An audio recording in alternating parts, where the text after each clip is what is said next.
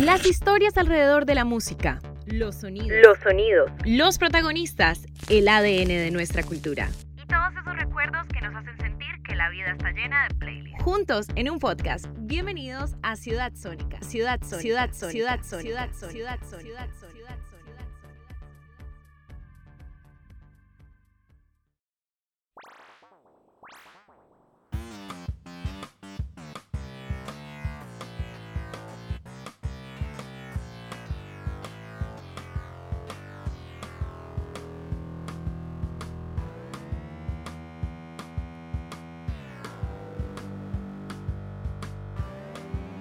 Bienvenidos a un nuevo capítulo de Ciudad Sónica. En esta entrevista recordaremos el álbum B de Diamante Eléctrico que cumple 6 años y fue un referente importante en la expansión de la banda. Les damos la bienvenida a Diamante Eléctrico.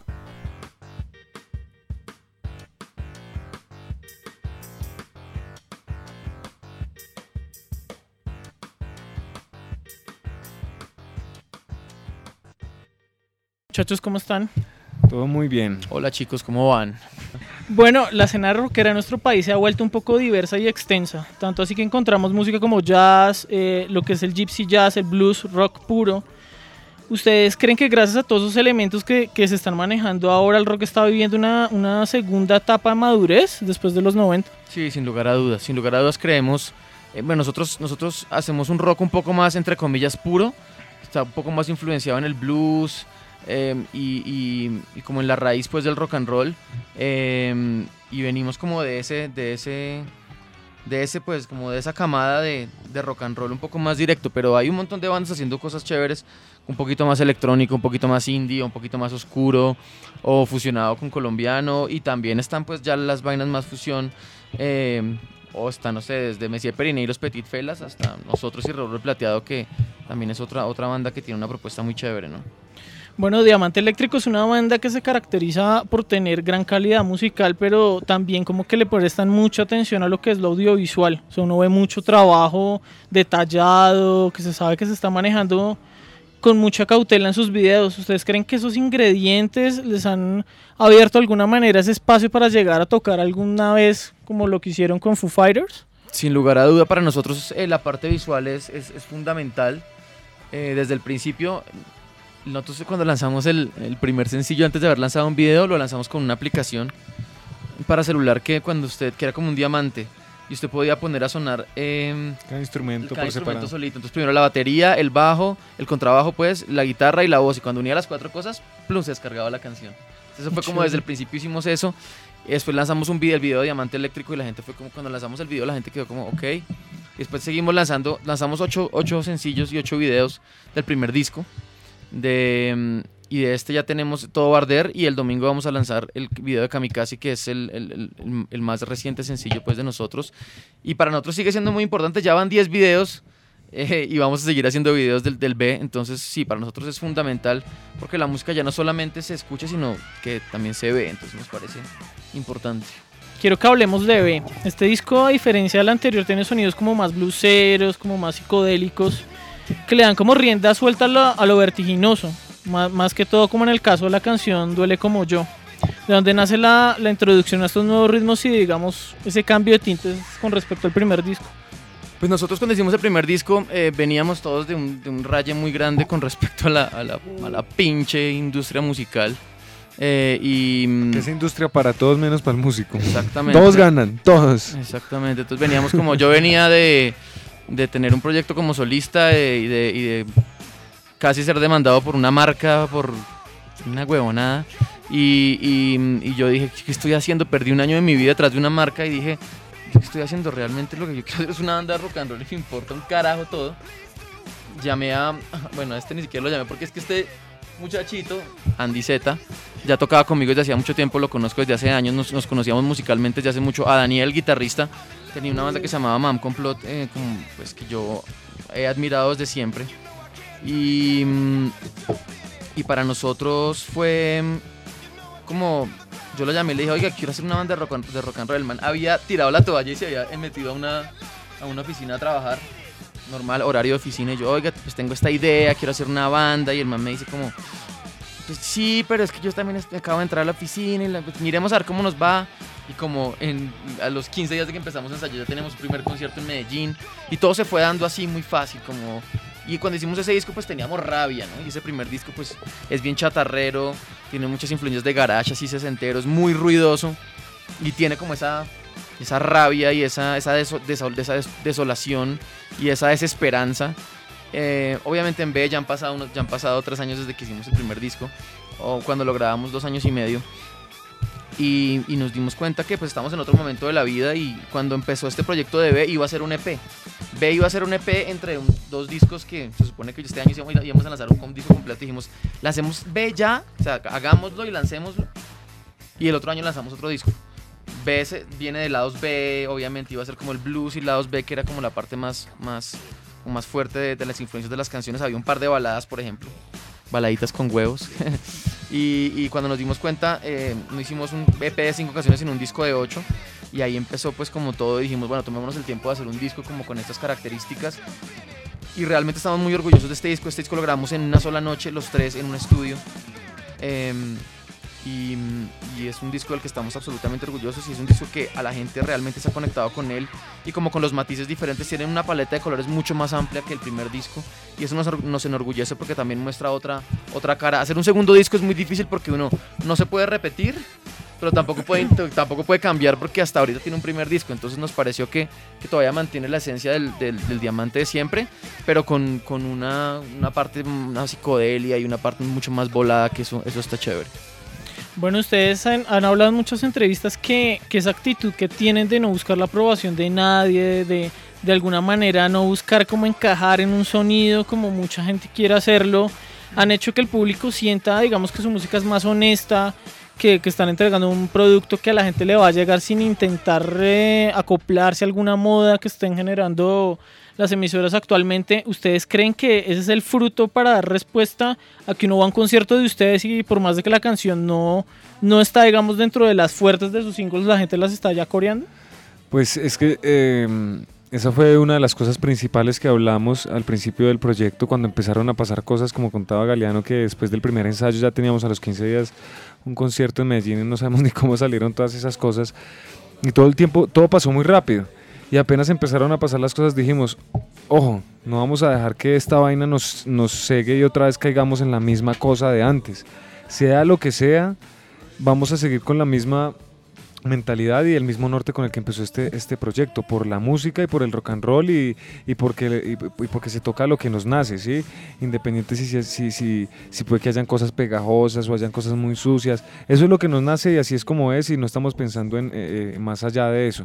Y creo que eso es lo que la gente ha apreciado, porque también hoy en día a la gente y a los fans creo que les hace falta eso, la honestidad en tarima y, no que todos están tratando de vendérselo en la cara, vendérselo en la cara. Todos los seguidores, por ejemplo, de la página de Facebook, eh, todos llegaron ahí solitos, a nadie se le dijo dele like a mi página o esta es mi nueva banda, no, todos llegaron y han ido llegando solos y así seguirá Diamante por siempre para donde nos jale la banda y nos jale la música. Totalmente, cuando empezamos esto pues nació realmente porque estábamos pues emputados con todo y, y eso es, es, y, ese sentimiento pues es un sentimiento también que, que es real, ¿no?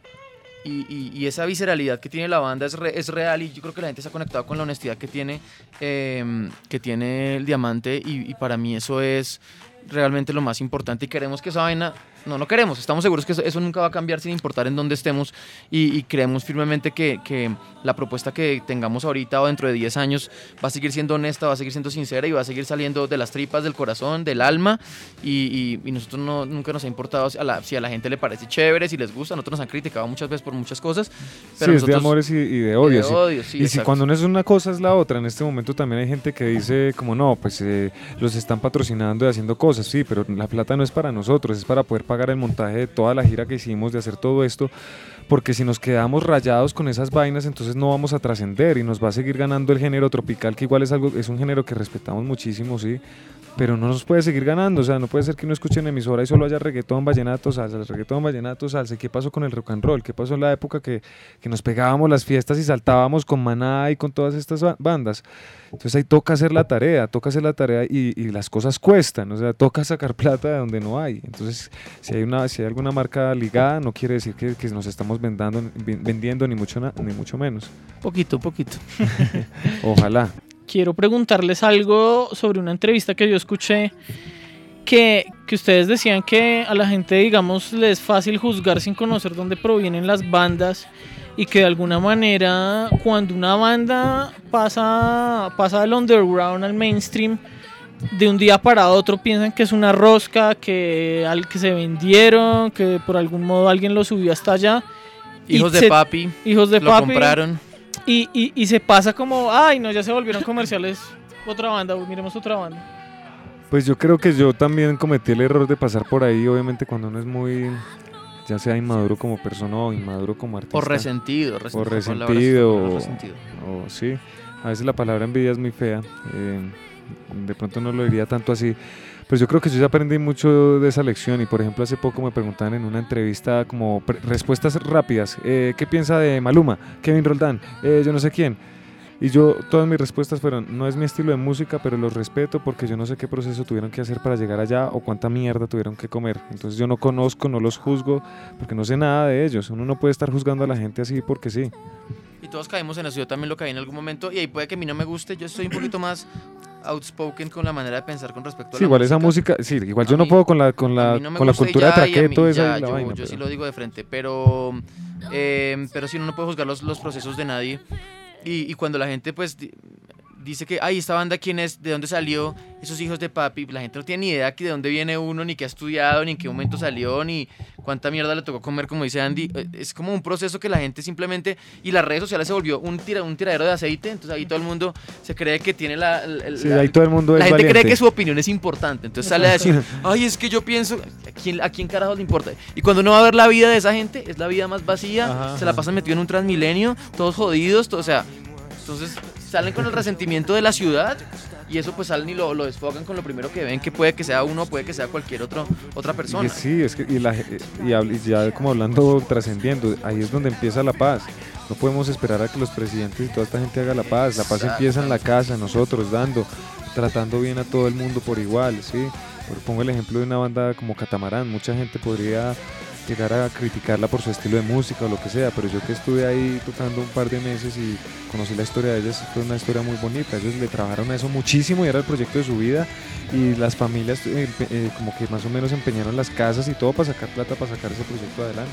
Y nadie lo sabe, solo se dedican a criticar, ya no más criticadera.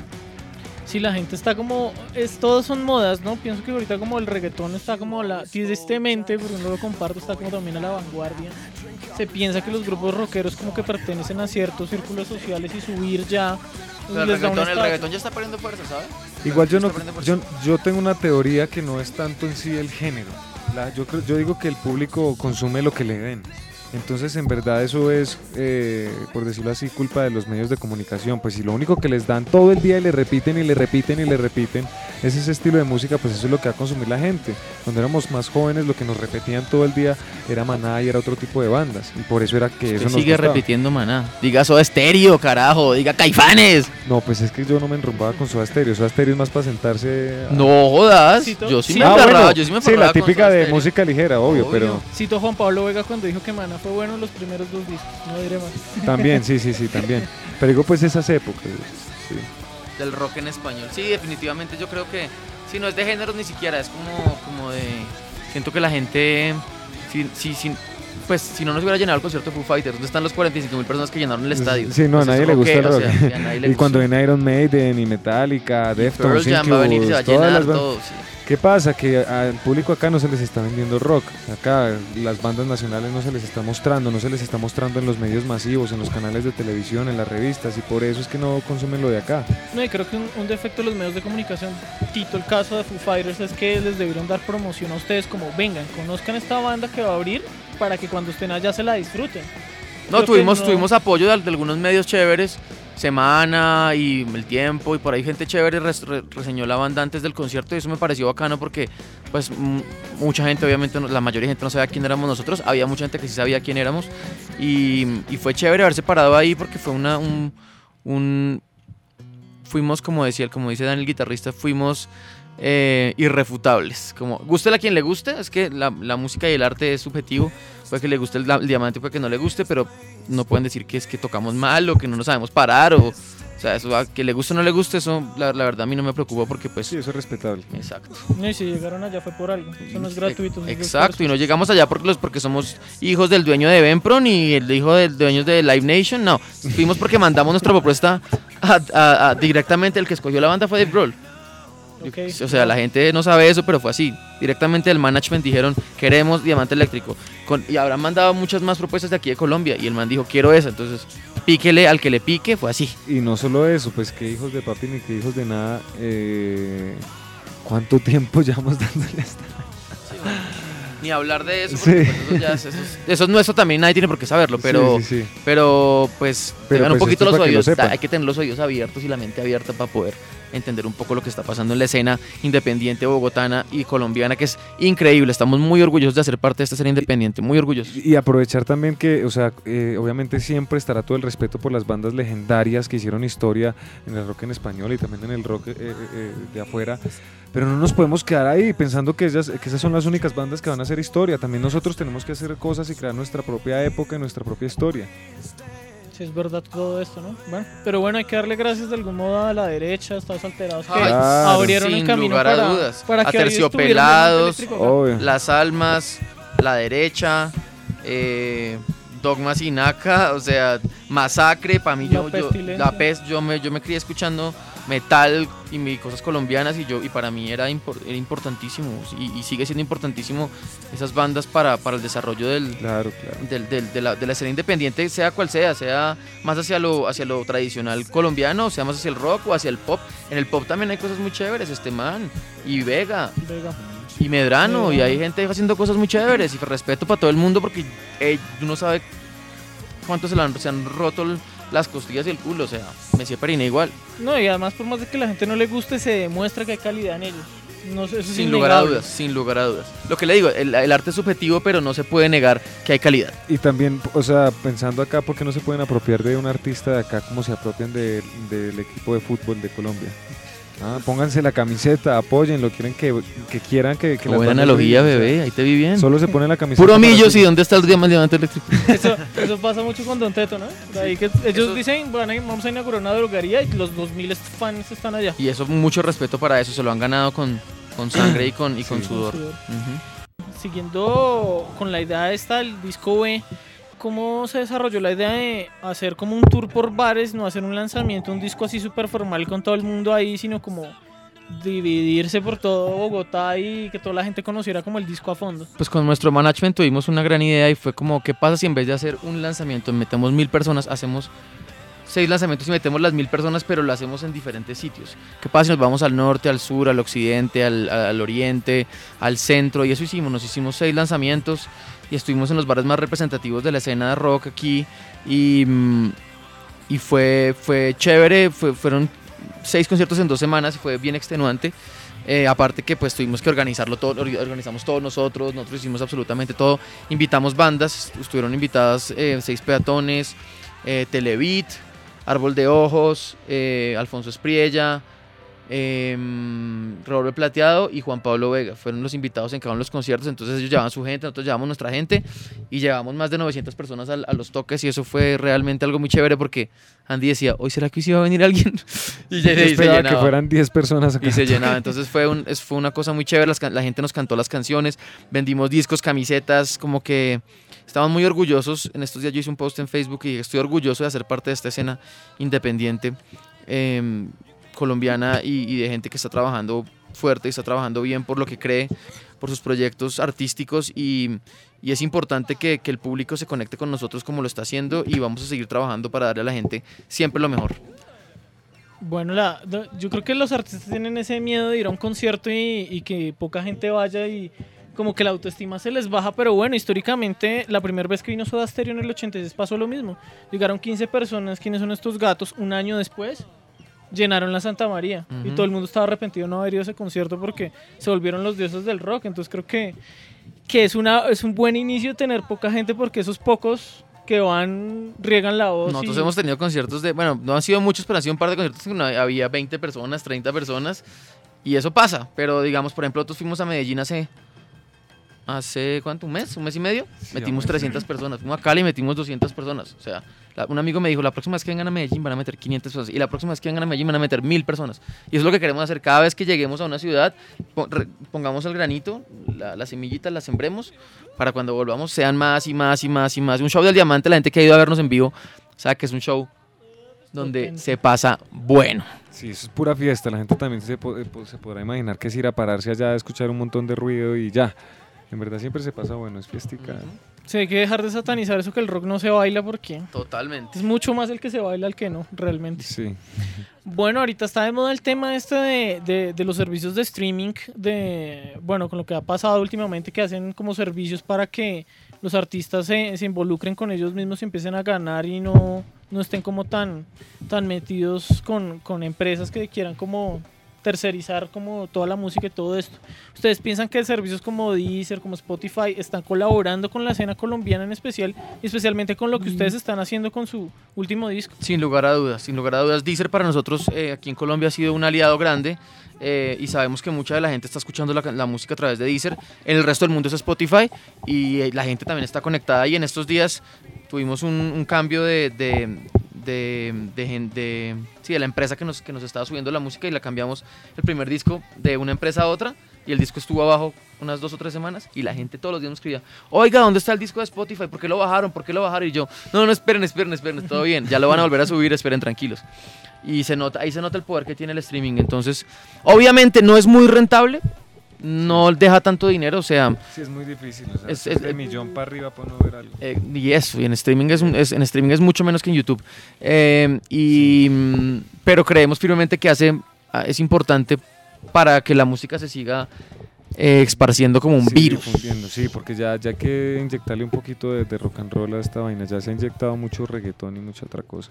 No, y es cierto, alguien puede escucharlos en Noruega y puede ser un representante, oiga, esta banda debería venir y los lleva. ¿Se acuerda del finlandés que fue a darnos a, a- Así. a Medellín? Muy, muy chistoso. es que- No, yo los oí, me vine al concierto, yo quería conocerlos, un man ahí todo, todo bonito. güey.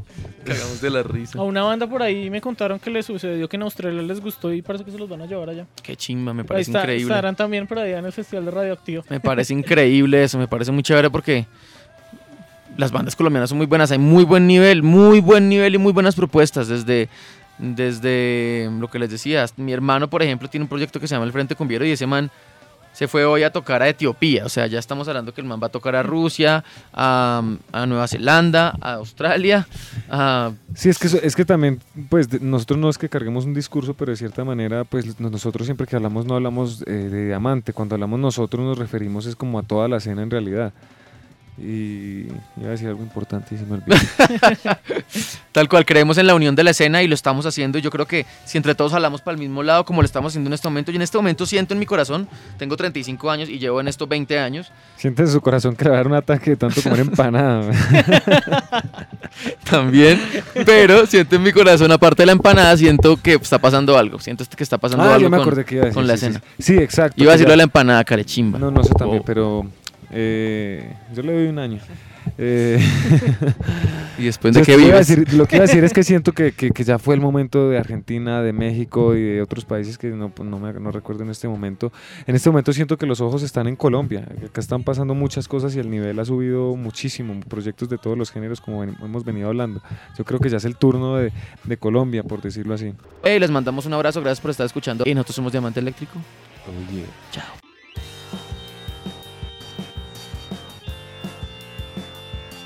Muchas gracias a Diamante Eléctrico por esta entrevista y a todos los que nos están escuchando en este podcast por seguirnos, por estar pendientes de nuestras redes sociales y de todas las entrevistas que traemos día a día para ustedes. No se les olvide seguirnos y no se les olvide que vienen muchos más episodios con muchos artistas interesantes de la escena local colombiana e internacionales, siempre trayéndoles lo mejor para ustedes. Muchas gracias a todos por escucharnos y nos vemos en un nuevo episodio de Ciudad Sónica.